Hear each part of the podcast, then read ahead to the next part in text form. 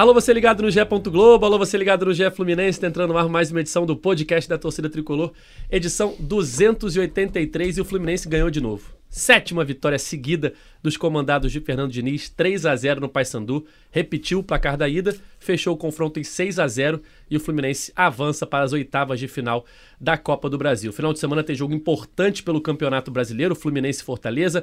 Terça-feira que vem tem Fluminense e River Plate, jogo importantíssimo pela Libertadores. Então temos muito assunto para falar em mais uma edição do podcast GE Fluminense. Eu já chamo ele, o comentarista preferido da torcida tricolor, Cauê Rademacher. Fala, Cauê. Salve, Edgar, salve galera tricolor é bom assistir um jogo sem, sem ficar preocupado, né? Sem ficar tenso. Não lembro quando foi a última vez que isso aconteceu. Mesmo tendo ganho 3 a 0 na ida, se fosse até, sei lá, ano passado retrasado, ia estar aquela tensão, né? Aquela bola do Paysandu no início teria entrado, ia ficar aqueles cruzamentos rodeando a área, bola na trave, ia ser um... ia dar agonia. Depois, segundo tempo, o Marco Júnior ia entrar e ia resolver a, a parada pro Fluminense.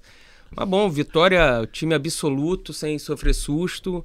3 a 0 foi pouco de novo, assim como na ida. Perdeu, tem três gols cara a cara ali, dois do Keno, um do Cano. Ótima atuação com força máxima, né? É, surpreendente, né? A gente esperava que o Diniz fosse poupar alguns jogadores, mas ele mandou a, a, campo força máxima. E o Fluminense, Gabriel, assim como no jogo de ida, parecia que nem fazia força, né, para jogar contra o Paysandu. Ia tocando a bola com calma, com tranquilidade e foi fazendo os gols necessários para a classificação. Tudo bem, amigo? Você falou que tinha muito assunto para poder falar, mas vamos trabalhar na realidade aqui, né? Tudo assunto repetido, né? É, é, a gente vai falar aqui que o Fluminense venceu, que ganhou fácil, que o próximo jogo, nossa, hein? Olha o próximo jogo, hein? Aí o Fluminense, o próximo jogo ganha fácil. Mas vence, é isso que o torcedor joga... quer ouvir, pô. É, não, não. A gente tem que vir para cá falar, mas se a gente pega hoje uma reprise do jogo passado e a edição ali só troca o nome do jogador, o escanteio curto vira. É, é, é, escanteio curto não, a falta curta vira falta híbrida ali, o escanteio curto vira falta híbrida. Faz umas alterações na edição, ninguém ia nem perceber, porque o Fluminense ganha, ganha, ganha. Ah, tá, o Cauê falou que há um tempo atrás teria Marco Júnior entrando. A gente não ouve mais se falar. O Cauê não existe a palavra rebaixamento mais, não existe não. a palavra perder. Eu, eu, nem falei dos 45 pontos esse ano. Tamanho o 45 pontos você pode até falar. Mas eu vou falar meio assim, acho que no primeiro turno, a gente chegando a 42, 43, 45 é uma meta. É pro primeiro turno. Tá, tá num, num nível muito fácil. É, mas agora vem a sequência, falando sério, agora vem a sequência mais pesada vem justamente agora. E eu não sei se foi a decisão mais correta não ter poupado todo mundo ontem. No final das contas, deu bom. Ganhou, ninguém se lesionou nem nada, mas não tenho a certeza se foi pensando na sequência que vem agora. Vamos falar sobre isso durante o podcast. Continuando essa escalação, depois de Gabriel Amaral, a voz da torcida tricolor, Thiago Lima, o Noel, que acompanha o dia a dia do Fluminense no Gé. Globo. Tudo bem, Noel? Fala, Edgar, tudo bem? Cauê, Gabriel. É... Eu só coro, faço coro com vocês. É um jogão. Mais uma grande atuação, volume ofensivo muito bem, né? Umas 10 chances claras assim, de gol. O Fluminense perdeu várias chances. É... Me chamou a atenção uma frase do técnico do Paysandu, né? O Márcio Fernandes na hora que ele foi elogiar o Fluminense, ele falou: o Fluminense fez quatro no Flamengo, três no América Mineiro, dois no Atlético Paranaense, fora os ameaços. Muito bom. E assim, eu acho que só faltou mesmo uma explicação, né, dessa questão de por que força máxima, né?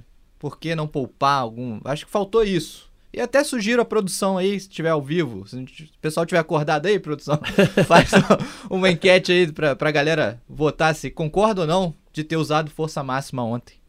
Boa. É, eu sou Edgar Marcel de Sá e vamos começar então esse podcast. É, sobre essa questão, aliás, antes de começar o podcast, queria mandar um abraço aqui, aquele nosso momento tradicional dos abraços no início do programa. É, eu recebi uma DM no Instagram do Alexandre Elias, jogador de vôlei do, do Campinas. Ele viralizou ano passado, não sei se vocês hum, lembram. Hum, lembro. Viralizou ano passado cantando música do Fluminense depois de uma transmissão de vôlei no Sport TV. E o Alexandre me mandou a seguinte mensagem no Instagram. Fala, Edgar, adoro podcast, sou fã e gosto muito das, co das cornetas do Cauê.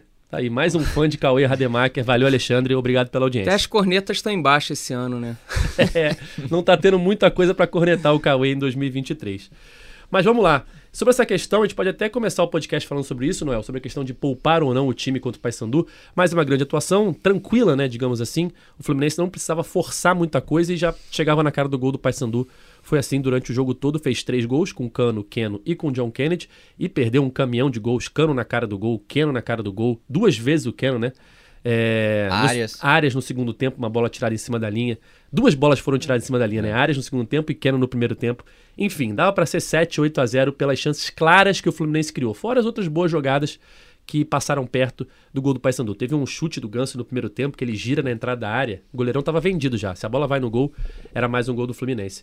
Mas a gente ficou, foi surpreso, assim, no início do. Quando saiu a escalação, ver que o Diniz não ia poupar ninguém. A minha questão é: ano passado o Diniz já fazia isso. Na cabeça do Diniz, pelo que eu entendo do trabalho dele, ele só poupa se for obrigatório. Se a fisiologia falar jogador tal tá perto de estourar, aí ele poupa o cara por um jogo. Tirando isso, ele bota todo mundo que está à disposição. Eu acho que desde o ano passado foi assim, né, Cauê? E esse ano se repete. A gente pode discutir, ah, não era melhor tirar um ou outro jogador nesse jogo para ter contra o Fortaleza, que é um jogo de Campeonato Brasileiro mais difícil do que esse, né, que já tinha uma vantagem construída, mas o Diniz está mantendo pelo menos a coerência do que ele vinha fazendo desde o ano passado, né? Sim, contra o América Mineiro ele chegou a tirar alguns jogadores, né? Na estreia do Brasileiro. Achei que tiraria nessa. Pode não ter ninguém para estourar, mas para de repente ter todo mundo contra o Fortaleza e inteiro contra o River Plate. Mas é, a gente pô, a gente está quebrando a cara com muitas coisas esse ano aí com, com o Diniz. Felipe Melo na zaga é um, é um exemplo, apesar do, do, do errinho ontem na saída de bola dele que o Fábio salvou. Eu esperava que ele fosse poupar esses jogadores que normalmente saem durante o jogo. Felipe Melo, Ganso, Marcelo nem viajou para esse jogo. Porque hoje em dia você pensa, esses jogadores jogam muito, são titulares, porque tem cinco substituições, né? Se, se não tivesse a chance de ter. É, voltasse a ser três substituições, bem provável que o Felipe Melo fosse titular, porque é uma substituição que você queima todo o jogo. O Marcelo também, nesse início, é uma substituição que você está queimando todo o jogo quando ele joga. O Ganso, invariavelmente, sai também. Então eu achava que pelo menos esses jogadores sairiam. O Felipe Melo sai no intervalo. Foi bom ver o Manuel de volta, que voltou tranquilo ali no, no jogo. E gostei mais uma vez da entrada do John Kennedy entrou bem, querendo o jogo, gira muito bem, muito rápido em cima dos zagueiros e gostei mais ainda da entrada do Isaac. Não fez grandes coisas, mas foi bom rever o, o Isaac voltando a jogar, ele que se machucou, teve um corte no joelho que piorou, voltou agora e pode ser, se ele, se ele render o que rendia na base, é uma opção boa aí pro, pro Fluminense. Teve a fratura no nariz também, jogando pelo sub-20, que ele perdeu um, um, pouquinho de tempo nessa recuperação. Abrindo as participações aqui no nosso chat, Pedro Henrique, Diniz não é doido, deixa o homem trabalhar, Gabriel. Acho que é por aí, né? Se o Diniz, o trabalho dele vem sendo muito bom desde o ano passado, com essas convicções, não poupando muitos jogadores, tá dando certo até agora. Se ele teve a decisão de colocar mais uma vez, você contesta ou não? É, eu, eu falei no início a minha opinião, né? Do que talvez eu penso, etc. Agora, eu não posso chamar o Diniz de incoerente. O Diniz, é, de 2019, eu, eu critiquei ele, inclusive, por isso, quando ele completou 100 dias. Eu fiz um vídeo pro meu canal falando que um. Fiz um vídeo elogiando e um vídeo criticando. E uma das críticas era justamente dele não ter rodado o time. E aquele time podia ter um problema físico, alguma coisa assim. Uh, bem, naquele ano era uma outra história. Dessa vez, ele, ele é um treinador que ele não gosta de rodar o time. Uh, ele tá com moral suficiente para, por exemplo, eu, eu, fiquei pensando na enquete, né? Você concorda com o Diniz ter usado força máxima ontem? Eu fiquei pensando que as respostas poderiam ter sido: sim, o Diniz sabe o que está fazendo. E a outra resposta é: não, o Diniz sabe o que está fazendo, mas eu não sei. mas eu não entendo o que ele está fazendo ainda. Porque o Diniz tem moral, ele tem crédito para poder fazer esse tipo de coisa. É, ele não gosta de poupar, os jogadores não gostam de ser poupados. Tem esse detalhe também. Toda vez que a gente ouve o Diniz falando sobre poupar um jogador, se você tirar ali os mais experientes, o Marcelo, o Felipe Melo, é, é, que tem noção, ele até fala isso quanto ao América Mineiro, ele fala, cara, esses jogadores, eles já têm noção de aonde o próprio corpo pode ir. Então, ele já tem mais noção. Agora, tirar um Arias, tirar um Ganso, um ganso, não, tirar um área, tirar um cano de um jogo é difícil. Ele, ele praticamente fala isso, né? Não com essas palavras. É, contra o América Mineiro mesmo ele fala, cara, o John Arias sentiu um desconforto essa semana e a gente teve que insistir para ele não jogar. Ele queria jogar e a gente teve que falar, não, você não vai jogar. Então, assim, é, não é algo simples poupar. eu não, ve, eu não vejo a necessidade de poupar, ne, não veria, né, a necessidade de poupar contra o Paysandu, porque é aquela história, né? Se o Cauê aí que é, é, é um atleta, que pratica muito exercício físico, se você ficar descansando um mês, você não vai conseguir correr 70 quilômetros. É, é, é, o tempo de descanso não faz você não ter um problema na sequência seguinte. Então, assim, talvez para o jogador seja até mais interessante ele continuar em movimento. Eu queria poupar contra o Paysandu, menos pensando no físico e mais pensando em. É o que eu falou, ter o Isaac, ter o Manuel, ter, ter mais jogadores no ritmo pra, como alternativa para os próximos jogos. Hoje, se a gente olhar o time do Fluminense voltando o Marcelo, no banco, jogando bem, num nível que entra e a gente fica muito animado, de frente, assim, do meio de frente é o Lima. Acho que talvez seja o jogador que mais chame a atenção do banco de reserva. Os outros que entram, a gente talvez olhe e fale assim: é, o nível cai. Né? Ah, o John Kennedy também, obviamente o Lele que não podia jogar ontem. São, são, mas são três jogadores que dois da, quase que da mesma posição e o Lima um pouco mais atrás. É, você não rodou tanto o elenco nessas outras posições. O Fluminense tem qualidade na zaga, o Guga tem entrado, ok, mas talvez faltou ele dar uma girada um pouco geral no elenco para saber também como é que tá o panorama, como é que vai ser um Gabriel Pirani a Vera desde o início, quanto o América Mineiro não funcionou. Será que funcionaria agora? E um Giovani, que não joga há um tempão. Bota o Isaac descansado desde o início do jogo, tendo que controlar e não sendo só o moleque que entra no final. Talvez para dar uma rodada nessa galera no jogo contra o Paysandu. Mas assim, escalou o titular e meteu 3 a 0 Daria para reclamar de alguma coisa se escala o titular é um 0 a 0 por exemplo. Aí a torcida que foi ia ficar com raiva, a gente aqui ia ficar falando que foram 90 minutos modorrentos, mas não. Escalou o titular e o titular que ele escalou fez o que tinha que fazer. Matou o jogo rápido e detonou o Paysandu. Tem até a pergunta aqui em cima disso de elenco. Vou fazer pro, pro Noel, que acompanha o dia a dia do, do Fluminense. Aliás, a enquete do Noel já está no ar aqui no YouTube. Ah, é. Você concorda com o Diniz ter usado força máxima ontem? Sim, não podia correr risco na Copa do Brasil. Não, perdeu chance de ouro de poupar os jogadores. Votem lá. Continua, Cauê. Até do Pedro Henrique. É, quantas anda a recuperação do Martinelli? Tem, tem notícia? Sim, Martinelli já está na transição ali do, do, do gramado né, para o campo. A expectativa é que semana que vem, é, já a partir do jogo contra o River, ele já possa voltar à lista de relacionados. Né? Voltar a ser opção no banco, né? Dificilmente o Martinelli vai voltar para o time titular nesse primeiro momento. Se a gente e pegar... que bom, né? Fala, Gabriel. E só um detalhe, que bom que o Martinelli está voltando, e aí acho que isso é reforço do elenco que bom que o Martinelli tá voltando e o Fluminense não, entre aspas, né, claro, não precisa do Martinelli hoje. Assim como, que bom que a gente viu o Isaac entrando ontem no jogo e o Fluminense não precisa desesperadamente do Isaac. Você dá tranquilidade pro moleque subir com calma. Então, assim, que bom, né? A gente já falou de alguns que bom aqui uh, uh, no podcast passado, a gente tava falando de que bom que a gente tá discutindo quantidade alta de sócios, tá discutindo quantidade alta de público. Que bom que a gente tá Achei discutindo que tava fazendo um jabá tá de picolé, Se a gente pegar o trabalho do Diniz de, desde o ano passado, é, os jogadores se machucam muito pouco na questão muscular. Ano passado eu não lembro de ninguém assim importante do time que tenha ficado. Só o Felipe Melo, né? Na época das finais do Carioca, Isso, ele joga foi, o primeiro foi jogo. joelho. E foi com a Abel ainda. É, sim, foi com a sim, e foi sim. joelho. Tô falando questão muscular mesmo. A gente não lembra ano passado de nenhuma peça-chave do time. E aí são vários. Nino, André, Ganso, Cano, Arias. É, a gente não lembra de nenhuma peça-chave ficando fora de vários jogos em sequência por conta de questão muscular. Agora foi o Martinelli, né? É, o Martinelli primeiro. é o primeiro, assim, desde que eu me lembro, assim, da desde que o Diniz chegou, um jogador que no momento que estava jogando era importante, hoje outros jogadores entraram e foram muito bem, mas quando ele se machucou ele era importante no time e ele ficou aí fora o quê? Um mês? Algumas semanas? É, o primeiro jogo da final foi primeiro de abril, né? Isso, vai, vai, um vai mês, mais ou menos mais um mês. Ele perdeu abril. Isso, perdeu abril. Perdeu abril. É, mas outros jogadores não.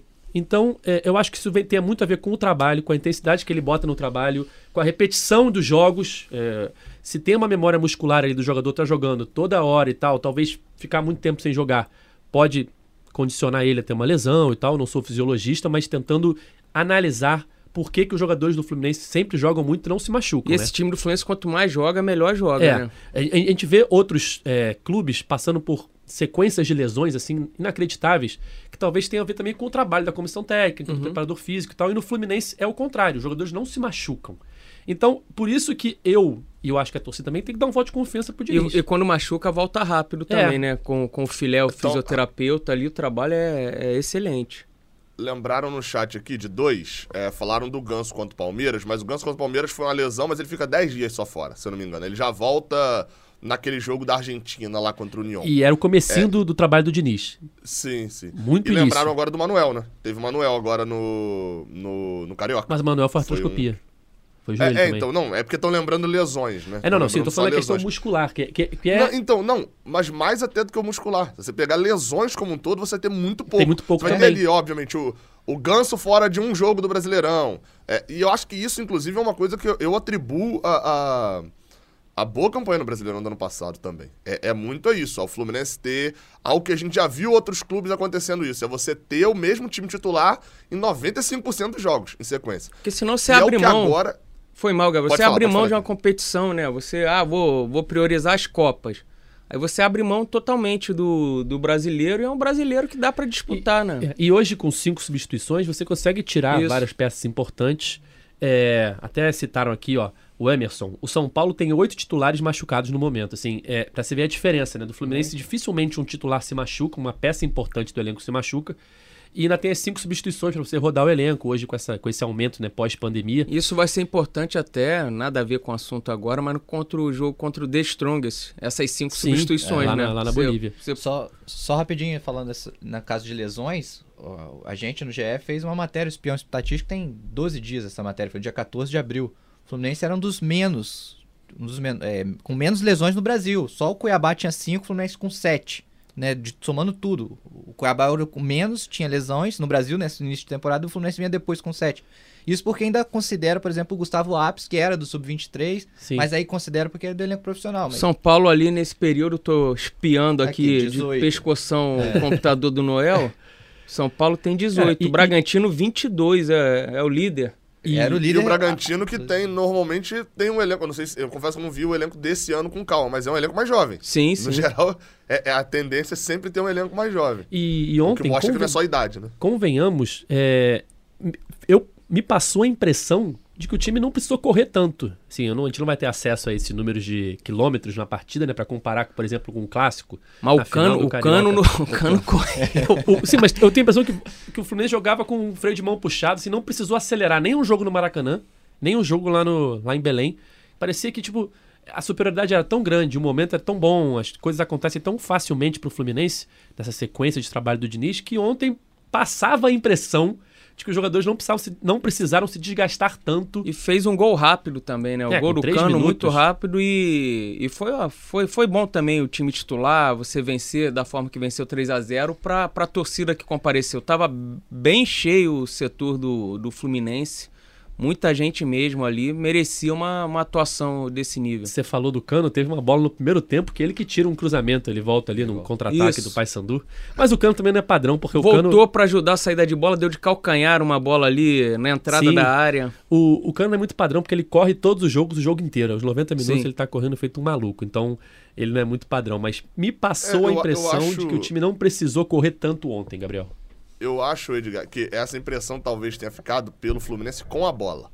O Fluminense com a bola correu, pareceu de fato, principalmente no segundo tempo. Pareceu até aquela, a- as mudanças que entraram o Isaac, o John Kennedy, que você vai virando o time, uns 15, 20 minutos ali, parecia que o Fluminense com a bola tinha uma calma, uma tranquilidade, não acelerava a jogada. Mas sem a bola, é, eu, eu vi isso que o Caio falou, os jogadores de frente acabam correndo muito sem a bola, né?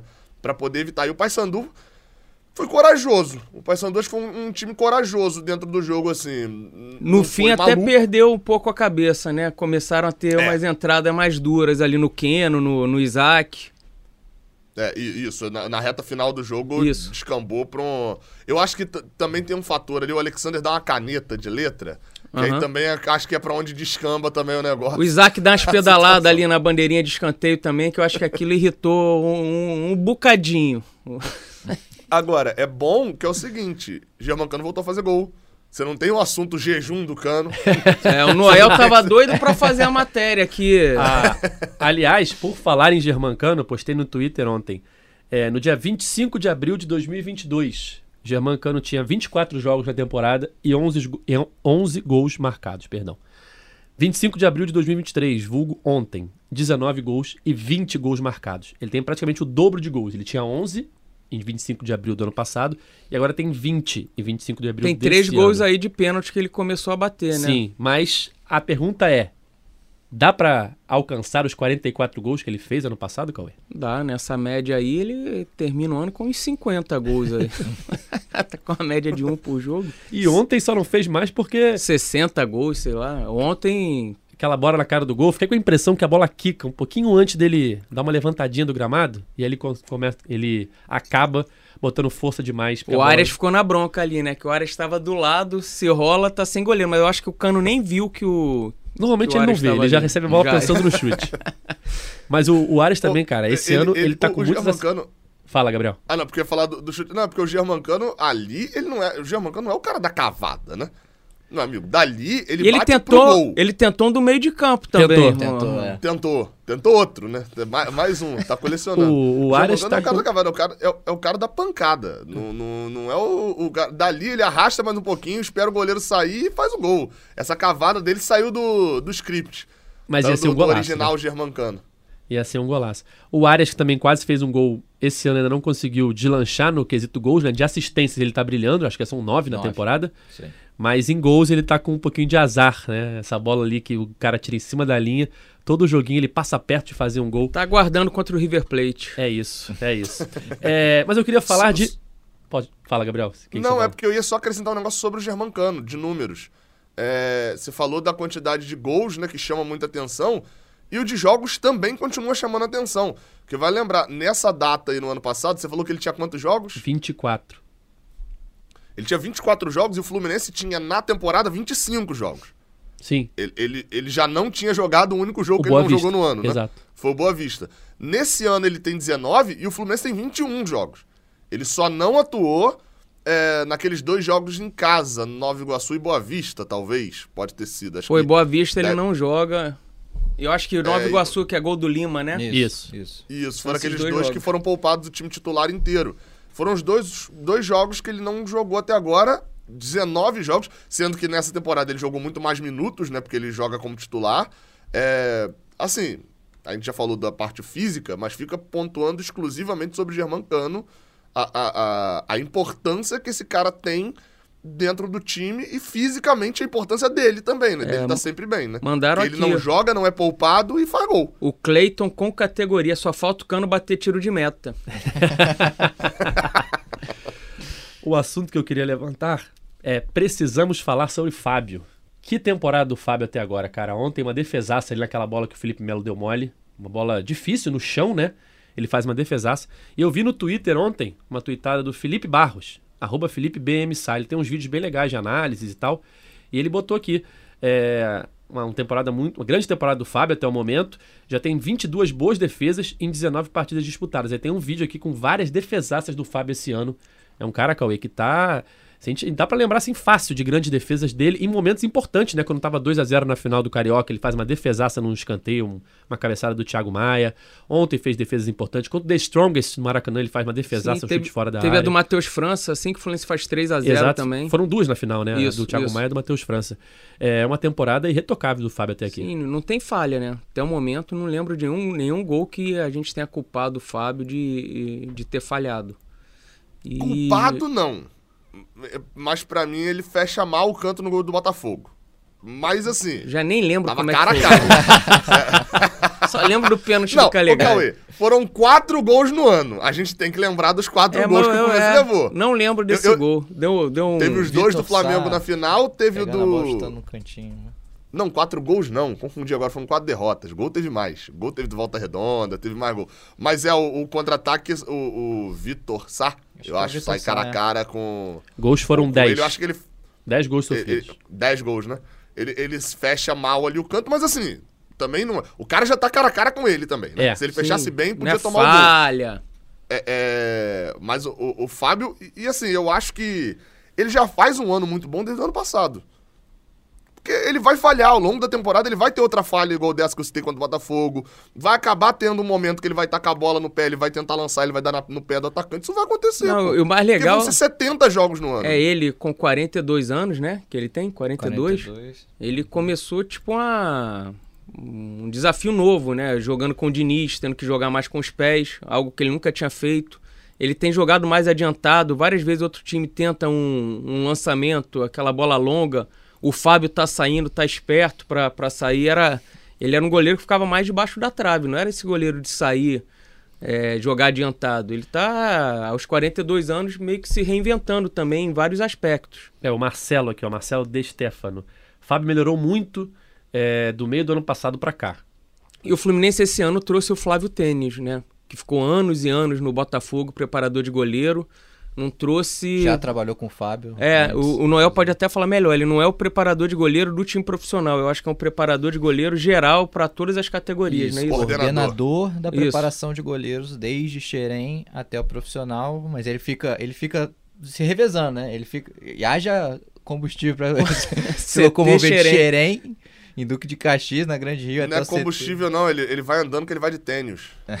Desculpa Nossa senhora. E ele, pô, teve Jefferson, Gatito, goleiros em alta Vários fase goleiros. ali no, é. no Botafogo. O Matheus Matias aqui no chat. Lembrando que hoje é dia do goleiro. Olha aí. Fábio é verdade. em alta no Fluminense. Pedro Henrique. Fábio talvez seja o mais regular da temporada dos jogadores que estão em alta. Se bem que tem muita gente em alta, né? Mas realmente o Fábio tá com uma regularidade impressionante é, nessa temporada, fazendo é, grande E aí defesa. é onde coloco, eu coloco o maior asterisco do Fluminense. Que é mais do que o Germancano, que é um artilheiro, mas a gente já viu o John Kennedy fazendo gol de novo, tem o Lelê. Mais do que o Keno, que não tem um reserva, né? Você não tem um driblador. O Keno, foi, pra mim, foi bem ontem de novo.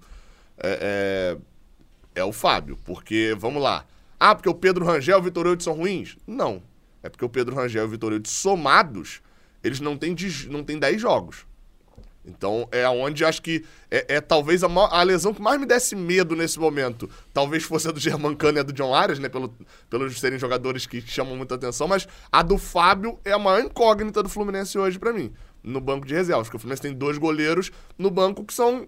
A, a gente dá pra dizer, são totalmente inexperientes. A gente não sabe, a gente não sabe se vão ser goleiros que vão aguentar um rojão de, de, de pegar uma temporada. Só lendo mais alguns comentários aqui no chat. Alec Lopes, é muito importante e pouco falado, mas para os torcedores que moram no Pará, é muito legal ver o time titular. É Realmente, isso. o Fluminense não jogava há oito anos é. lá no Pará. Eu, por mal, eu, é, eu vi uma cena só semana passada de uma youtuber peruana emocionada quando viu que o Marcelo ia ser titular eu pelo. Vi isso aí também. Você viu? Vi. Pelo, pelo Fluminense. Ela na arquibancada filmando, Marcelo titular, Marcelo titular. Imagina para quem é Fluminense mora lá em Belém ou, ou, alguma cidade próxima, raramente o Fluminense joga lá, não jogava com o Paysandu desde 2014, 15, 15, 15 né? É. Copa do Brasil.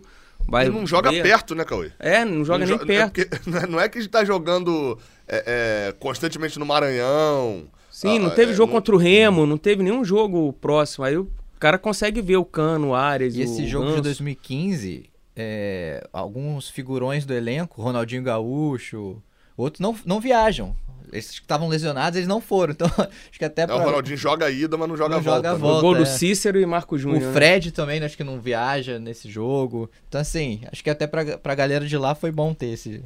O Diniz ter colocado os titulares para jogar. Aqui, ó, Renan Santana. O Diniz faz muito bem em colocar o time para jogar sempre. Quanto mais jogam, melhor eles ficam. Pegam ritmo e se entrosam ainda mais. Quando o Flu fica muito tempo sem jogar, sempre entram...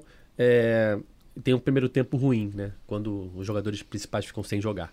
Não acontece muito com o Diniz, mas acho que quis dizer quando o Fluminense passa um tempinho assim. Data FIFA, isso, fica sem jogo 10 dias. Exatamente. O então... jogo seguinte é sempre, sempre complicado.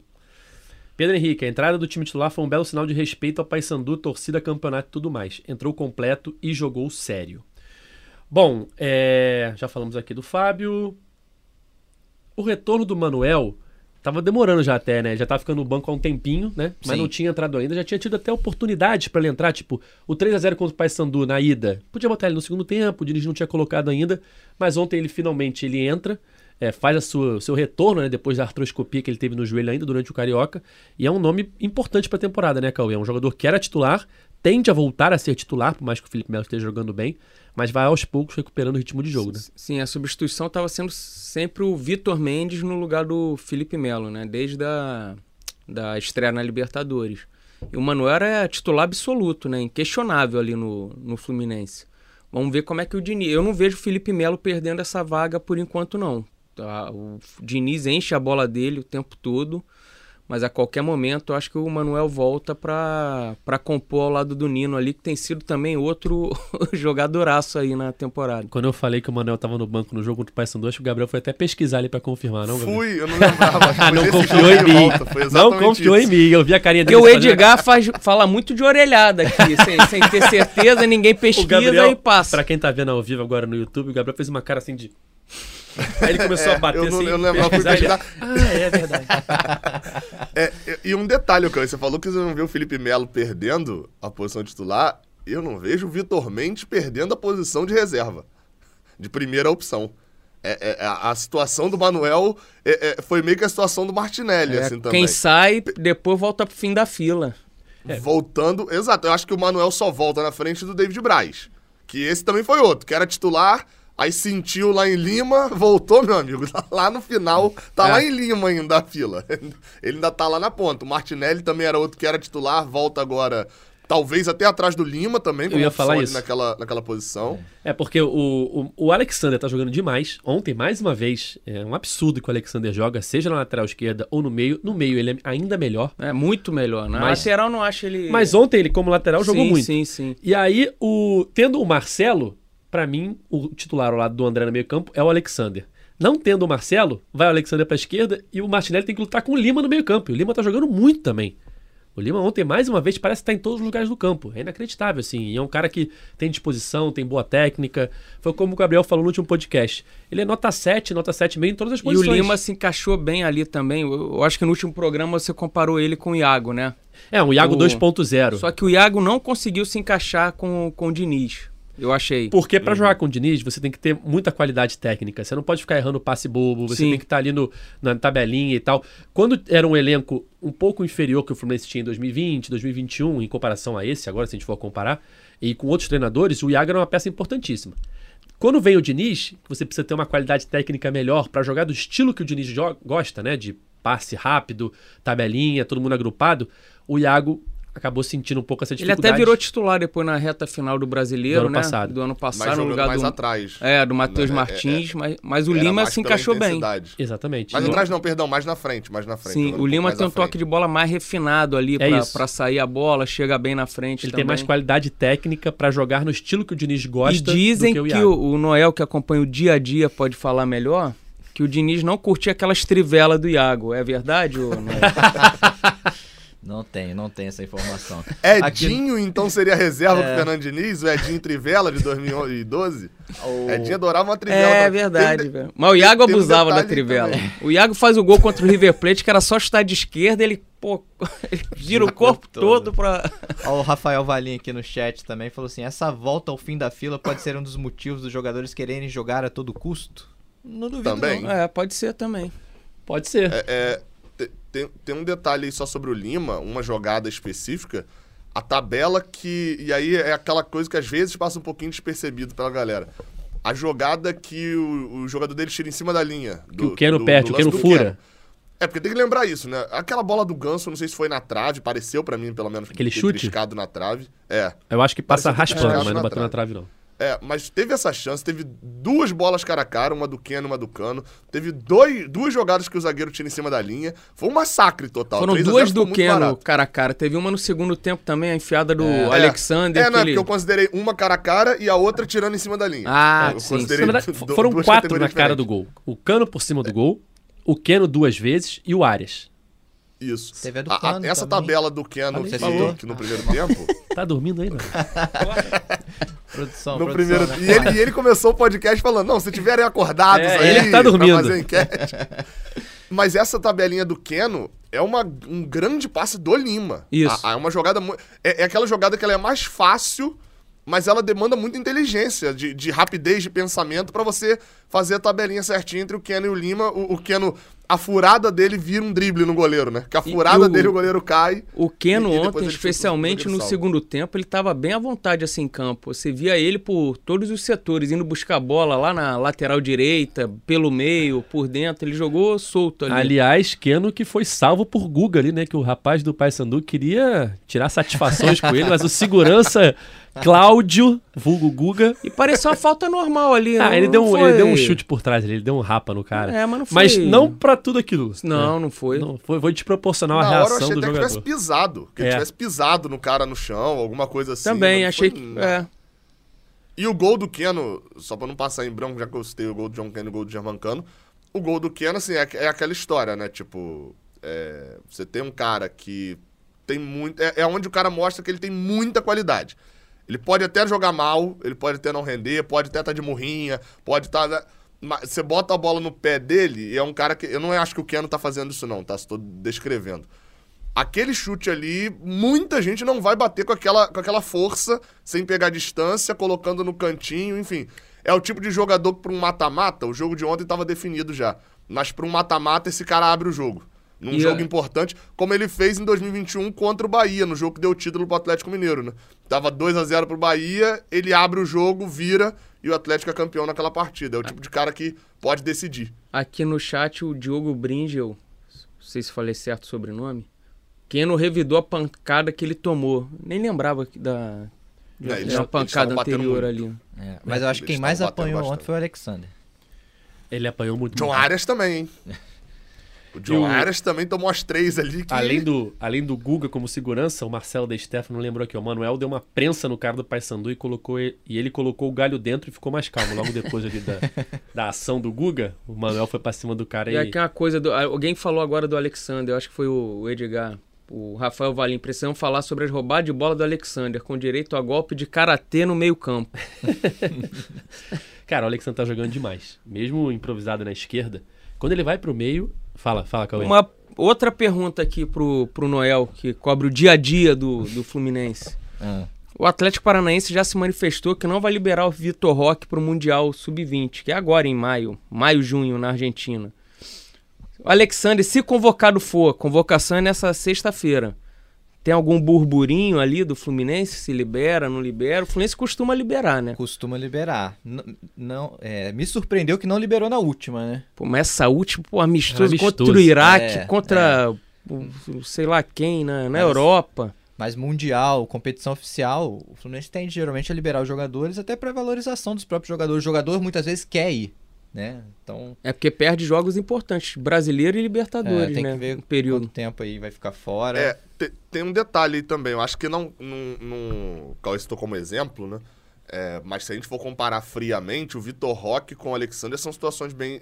Bem não, mas são situações diferentes, né? Um já é um cara é, estabelecido, de, já jogou Libertadores ano passado, foi decisivo na Libertadores do ano passado, já tem. é, o, o Vitor Roque talvez não precise mais é, se mostrar pra ninguém.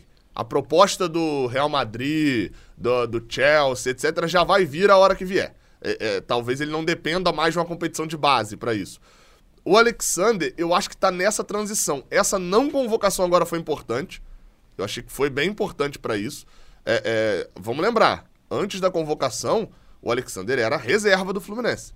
Ele era um reserva do Marcelo, ou talvez reserva do. A gente nem cogitava muito ele jogar como volante. E olha só o que aconteceu entre aquela convocação e essa que pode vir agora. O Alexander é titular e peça fundamental do time. Acho que cabe uma conversa com o Alexander, mas eu não sou tão irredutível igual era da outra vez. Ah, eu sou, Just- porque eu, eu acho competição de base, sub-20, é pra. Não é pra desfalcar o time, um jogador Não, eu até importante, concordo com titular. isso, mas, mas eu tô pensando também aqui, e aí a gente sabe como o Fluminense age nessas situações, né? A, a gestão atual com o Paulo Angione, com o Mário Bittencourt age nesses casos, que é na questão do jogador. É o que o Noel falou. Às vezes o jogador quer.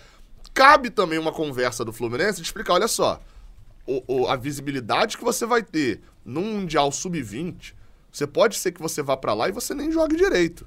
Você pode É, ser que o- você vai ser banco, você não foi convocado na última. E a visibilidade que você tem aqui, sendo titular do Fluminense. Pega os jornais assim e fala, ó, tá vendo a manchete na Argentina? É o Fluminense. Tá vendo a manchete na Espanha? É o Fluminense. E é você na capa desses jornais aqui, se você faz um gol, se você tá na jogada, é você aqui. É jogo da Libertadores. É- então, assim, cabe uma conversa. Mas eu acho que não é a mesma coisa não liberar pro Mundial e não liberar pro amistoso contra o Kuwait e O Fluminense já se prejudicou muito. Em 2005, o Fluminense perde a Copa do Brasil porque liberou Arouca e Diego Souza pro, pro Mundial Sub-20 e não tinha jogador pra jogar contra o Paulista. O, o Preto Casagrande na época machuca Jogou Radamés e Fernando, que, pô, mal tinham jogado. Em Ô, 2013, Paulinho, o vamos- Fluminense libera o Carlos Alberto para um. Isso aí quase ninguém lembra, ó. para um amistoso no Caribe, sub-20. E ele não Férias, joga né? as duas semifinais contra o Flamengo. O Fluminense ganha até de 4 a 0 aquele jogo que o Júlio César sai igual um doido com a bola até o meio-campo. O Fluminense não. O Carlos Alberto era o principal jogador do Fluminense e não jogou ali. Ó, só pra Ah, eu- passar. eu- rapidinho, só, só, só sobre 2005. Eu concordo, eu lembro disso, fiquei. Tem um detalhe também. Mesmo se Arouca e Diego Souza era o paulista de Jundiaí. Tinha que ter ganhado também, mesmo sem essa Não, sim, mas o time do Fluminense não era grandes coisas também ali. Tinha jogadores importantes como esses. E o o Paulista estava acertadinho. Enfim, tinha que ganhar, concordo contigo. Era o Wagner Mancini, né? Tinha O problema é que era o Wagner Mancini, né? Tinha que O, o Fluminense joga muito desfalcado lá. É. Que, aquele, não, era, 2 a 0. não foram só os dois. Teve, teve mais jogador que não jogou. Acho que o Leandro não, não joga, atacante. O Diego Souza até volta pro segundo jogo, que ele é Joga o cortado Beto. com, com uma lesão no ombro, eu acho, mas joga meia boca no. É, só pra passar então aqui as datas do Mundial, ele começa no dia 20 de maio e vai 11 de junho, na Argentina. E aí, se o Alexander for, ele perde quatro jogos do Brasileirão, Botafogo, Corinthians, Bragantino e Goiás, e dois da Libertadores, The Strongest Fora e o período de Plate preparação fora. antes, né? Isso é do dia É, isso que 20 eu ia falar. a. É, é, isso pelo é- menos É, um. eu acho que do Brasileirão, se você analisar do Brasileirão, mais que sejam jogos importantes e tal, eu acho que ah, o dano é menor. Mas o fato de perder o Alexander justamente para os dois jogos fora de casa, são os dois jogos mais difíceis da fase de grupos, é, é o que eu falei. Perde Eu- eu- contra eu- o River? eu- perde, né? perde, É. é. na Argentina, não dá pra puxar ele pra jogar, não. Já vai estar lá, né? Puxa bem, joga, pega um trem ali, sei lá, né? E... Joga Mas, e eu, eu, devolve. eu, eu, eu vou repetir só até pra poder ficar um pouco mais claro também. Eu não vejo essa diretoria do Fluminense bloqueando a liberação. Bloqueando autoritariamente. Não vejo isso acontecendo. É, eu acho que cabe, como houve nesse primeiro jogo agora, é uma conversa com o Alexandre explicando que, olha, você não tá na altura do Vitor Roque ainda, de já ser e tal, mas você já é titular do Fluminense. Vo- Você já é time principal, você tá indo disputar uma competição de base. Então, assim, você sabe que se você não for o destaque da competição, você tá quase que se desvalorizando. Cabe o Fluminense explicar. Porque o moleque tem 20 anos, pô, ele quer jogar o Mundial, pô, ele quer ser campeão da Copa do Mundo. Sim, ele não mas- sabe se ele vai ser campeão da Copa do Mundo com a seleção. Ele Mas- quer ser campeão da Copa do Mundo. Cabe uma explicação também pra ele. E Cauê, agora que eu percebi a camisa que eu estou, inclusive, nessa É, 2005. Olha aí. Gol do Antônio Carlos. Eu acho que não pode liberar. Não acho que pode rolar também uma chantagem da CBF, falando assim, tu não vai liberar não? Então vou em cima do Diniz. Ah, peraí, cara. Aí eu vou reviver um Pô, meme antigo aí, ó. Vem tranquilo, CBF, vem tranquilo. Vai se afoba, não. Eu Até acho o Rafa é sobre o É, eu Alexandre? ia falar só que eu acho que ele é importantíssimo no time hoje. A atuação dele na final do Carioca, a atuação dele nas últimas partidas, seja de lateral, seja no meio-campo, ele é importantíssimo pro time hoje. Então não tem como perder ele no jogo contra o River lá, contra o The Strongest lá. E se você perde Copa do do River Brasil no Maracanã? É. F- Fica ameaçada a classificação. Copa do Brasil também ele perderia, acho que as oitavas, a ida e a volta, provavelmente. É, porque não E tá o- marcado o é, jogo O- ainda, o- né? A convocação é sexta, hein? Vale ficar de olho. E uma Ah, o pergunta. sor- sorteio. Ah, não, a convocação, do Mundial. Convocação pro Mundial. É porque o sorteio também deve ser sexta da Copa do Brasil. Ah, tá. Noel, falando em Diniz, tem uma pergunta aqui lá no, no GE, do Fernando Rodrigues, que tá preocupado com as especulações de Diniz na seleção. Queria saber se você tem algum bastidor do assunto. Oremos ao João de Deus para não acontecer. Mas se Diniz aí tem algum plano B em mente, a diretoria, o Mário já disse que não libera, né? Não libera, né? Repetiu no, no Sport TV, no Seleção Sport TV desta terça-feira, ele falou, não libera. É, não, e não tem plano B. Não tem. O, o Mário quer ir com o Diniz até o fim do mandato dele e confia nisso. É, Mas o Ancelotti vai aceitar, né? A seleção vai, vai, vai chegar junto, bonitinho e, e vai ter um técnico gringo, qualquer um. é, eu não sei se, se o Diniz é o, o- plano B imediato da CBF. Acho que não. Acho que o Rizek já falou isso, que tem outros nomes Sim, de, de sim. estrangeiros. Acho que o Diniz seria o primeiro Não, no, o Diniz está muito cru ainda para a seleção. Precisa de mais rodagem, mais, mais experiência, mais um ciclo inteiro, assim. Se o Ancelotti É bom- não é quiser, bom. o Jorge Jesus vai estar aí de bobeira, É, o pô. lá na Olha o Jorge Jesus de bobeira aí. Sou totalmente a favor, inclusive. O- o- é bom dizer que. é, assim, o- quando o Fluminense fala não, não libera, né? Quer dizer que o Fluminense não vai abrir mão da multa, né? A CBF que pague a multa do, do, do Fernando Diniz. Já Não vou- impressão, não. O Diniz tá preso. Plano Tá- B é o Marcão. Diniz no- Já mandaram no chat. Plano B é o Marcão. Olha, eu acho que, assim, a gente Mas eu também essa acho. discussão essa É. semana a- a- a- a- acreditavam que poderia ser, o Fluminense poderia até tentar ficar com o Eduardo Barros, por exemplo, como treinador. Eu acho, aí sem a piada agora, mas eu acho o Eduardo Barros muito cru pra ser treinador. Talvez é, é, vai ser o cara ali ideal pra passar a parte tática do Fernando Diniz, mas não sei se ele tem né, a, a cancha ali pra poder lidar com o jogador em vestiário, dar entrevista e, e for- toda aquela outra parte que não é só o, o bola e campo ali.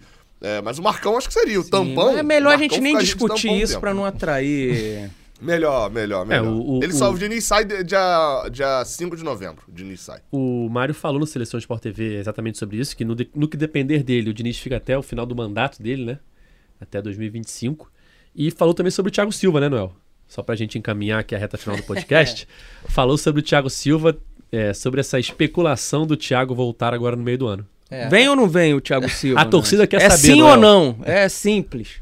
Cara, eu, eu apostaria que sim, mas essa questão é quando. Porque. Não, não é ano que vem, pô. Não, porque é é agora que o torcedor quer. O momento é esse, Noel. O que o Mário Compra que a falou- torcida paga. O que o Mário falou no Seleção foi que a gente já tinha debatido aqui no podcast segunda-feira. É óbvio que o Fluminense quer o Thiago Silva. Mas vai depender muito mais do Thiago Silva. Ele renovou um contrato lá agora. Sim. Ele tem mais um ano de contrato lá no Chelsea. Se arrependeu? Aí dá seus pulos aí. se vira aí ah, seus conseguir, conseguir essa, essa rescisão. Conseguir. Não, ele é tá em Londres. Ele tá em Londres, né? Give your jumps. Give your jumps. É, é- é- esse contrato dele que ele esticou mais um ano foi, foi algo completamente desnecessário, né? Ah, e ele vendo o, a- o Marcelo chegando aqui, o time que o Fluminense tem que estar disputando, realmente vai disputar o título, ele com certeza bateu. Ele fala isso, né, na entrevista Uhum. que ele dá pra. Acho que é Assim- pra TNT, né? Ele fala. "Ô, bateu. a chegada do Marcelo bateu em você, ele fala. "Ah, A esperança, o seleção." Chelsea não vai estar na próxima Champions e pela colocação do Chelsea no inglês é capaz de não pegar nenhum torneio europeu pra pra disputar. Porque lá não é que nem no Brasil, que oito vão pra Libertadores, pô, 12 pra Que ou, Sul-Americana. ou você cai ou você vai pra É. uma competição É, sul-americana. Mas lá, lá tá quase virando isso, que criaram uma terceira competição também. Tá toda a Conference É, League mas agora essa não também, seduz então- o, o, o Chelsea, nem o Thiago Silva. Agora, eu tenho uma pergunta agora pra você, vou te devolver. Thiago Silva vindo, em qual lugar da fila ele entra? No lugar do titular. Manuel, do Manuel vai, vai pra onde? Ah, não, é titular ao lado do Nino. É, Nino e Thiago Silva. A Ele maior aquele- dupla de zaga da história livre, do né? Fluminense será essa. Até porque o Thiago Silva também, pela idade que ele tá vindo, ele pega prioridade também, né? Na fila, né? então, Bom, galera, vamos encaminhando aqui a reta final do nosso podcast 283. Sábado, quatro e meia da tarde, tem Fluminense Fortaleza pelo Campeonato Brasileiro. Arrisco a dizer, Cauê Rademacher, que é o jogo mais importante da história do Fluminense. Claro, né? porque você segue líder do, do brasileiro. Então, é força máxima sem abrir mão pra ganhar três pontos. O Fluminense costuma se dar bem lá contra o Fortaleza. É sempre difícil, mas o Fluminense venceu aí várias vezes o Fortaleza lá. Então, é vencer pra manter os 100%. Mas tende a ser um jogo bem complicado, né, Gabriel? Fortaleza, cada ano evolui e tem um elenco melhor, né, cada ano. Qual é o horário do jogo? Quatro e sábado? meia. Tá aqui o Caio Caldara. Tardezinha de sábado, Edgar gosta. É isso. O que, que você espera desse jogo, Gabriel? cara, é, o, o- diferente do Wagner Mancini, né? é, o, o Voivoda é o treinador que o Fluminense tem se dado muito bem, né? Contra, contra ele, assim. É o inver... Agora ganhou do Wagner Mancini também. E o Diniz nunca perdeu pro Voivoda. Eu fui até confirmar esse dado aqui, é mesmo. São três vitórias e um empate, sendo que esse empate foi numa classificação. O Fluminense ganhou todos os jogos. Ele, todos eles foram pelo Fluminense, né? 1x0, 1x0, 2x2, 2x1. É, é o primeiro contra o terceiro lugar. É, é um time que não vai ter esforço essa semana, porque não, não joga, né? Assim, joga, mas enfim, pega o Águia de Marabá, é, né? completamente tranquilo, já metido, metido 6x1 na, na, no outro jogo. Joga hoje. E né? na semana que vem, só joga na quinta pela Sul-Americana. Então, assim, eles vão jogar no sábado, eles vão estar descansados e não vão estar extremamente É preocupados. o jogo mais importante da deles. história deles também. Provavelmente contra os estudiantes de Mérida. Tem que deixar bem claro o nome da cidade aqui. Mérida. Acho que pro Noel que encerrar, tem uma coisa. pergunta aqui do Maicon Oliveira. Pra, pra vocês, o jogo contra o Fortaleza é marcelinizável? Grande o suficiente pra usar o Marcelo, Noel? Acho que sim, acho que sim. Existe, inclusive, essa há essa chance do Marcelo viajar para se juntar ao elenco em Fortaleza. Há essa chance. A gente tem que apurar se de fato vai acontecer. Mas existe até seria para ele pegar ritmo, né? Já tá, já não joga desde o do The Strongest. É, pro jogo contra o River. Pra gente encerrar aqui, Cauê, André Calaça. Cauê, lembra o Edgar que a final da Libertadores será num sábado, nada de tardezinho. Pô, se ele tiver nesse dia. Não vamos nos preocupar com os problemas futuros. Né? É isso. Até lá, até lá tem muita noite de quarta-feira pra, pra comemorar. Libertadores que mudou pra terça-feira. 4 de novembro, 4 né? de novembro, No sábado. Libertadores. Ia ser dia 11, passou pro dia 4.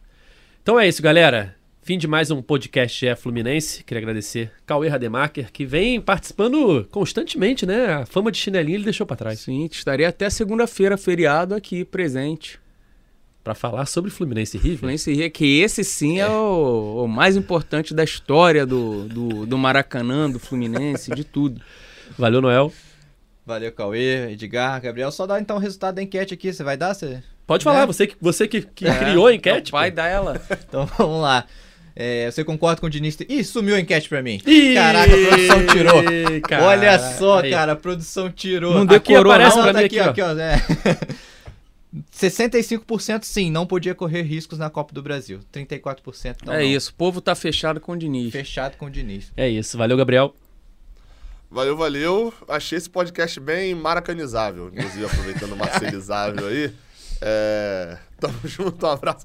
Agora, os três próximos jogos, vou fazer um combo então aí? Os três próximos jogos são os jogos mais importantes da história do Fluminense. Um tá valendo a liderança do Brasileirão, o outro vale a classificação na Libertadores e o outro vale o Maracanã. Quem ganhar, o Fluminense e Vasco, fica com o Maracanã em definitivo. Vamos fazer a disputa assim que fica melhor. Valeu.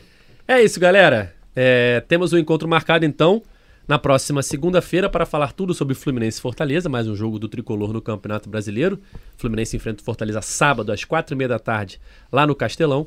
E segunda-feira a gente está aqui para falar sobre esse jogo. Quem sabe o Fluminense ainda é líder da- do Campeonato Brasileiro, né? Pode manter o seu 100% de aproveitamento. E também para falar sobre Fluminense e River Plate, jogão pela Libertadores, terça-feira no Maracanã. Casa cheia, ingressos praticamente esgotados para ver Fluminense e River Plate pelo grupo D da Libertadores. Fluminense também tentando manter o seu 100% de aproveitamento na competição sul-americana. É, nosso podcast está nas principais plataformas de áudio, é só procurar por GE Fluminense ou então no seu navegador ge.globo barra Fluminense. Valeu? É isso, galera. Até a próxima. Tchau! O Washington pra bola, o Washington de pé direito.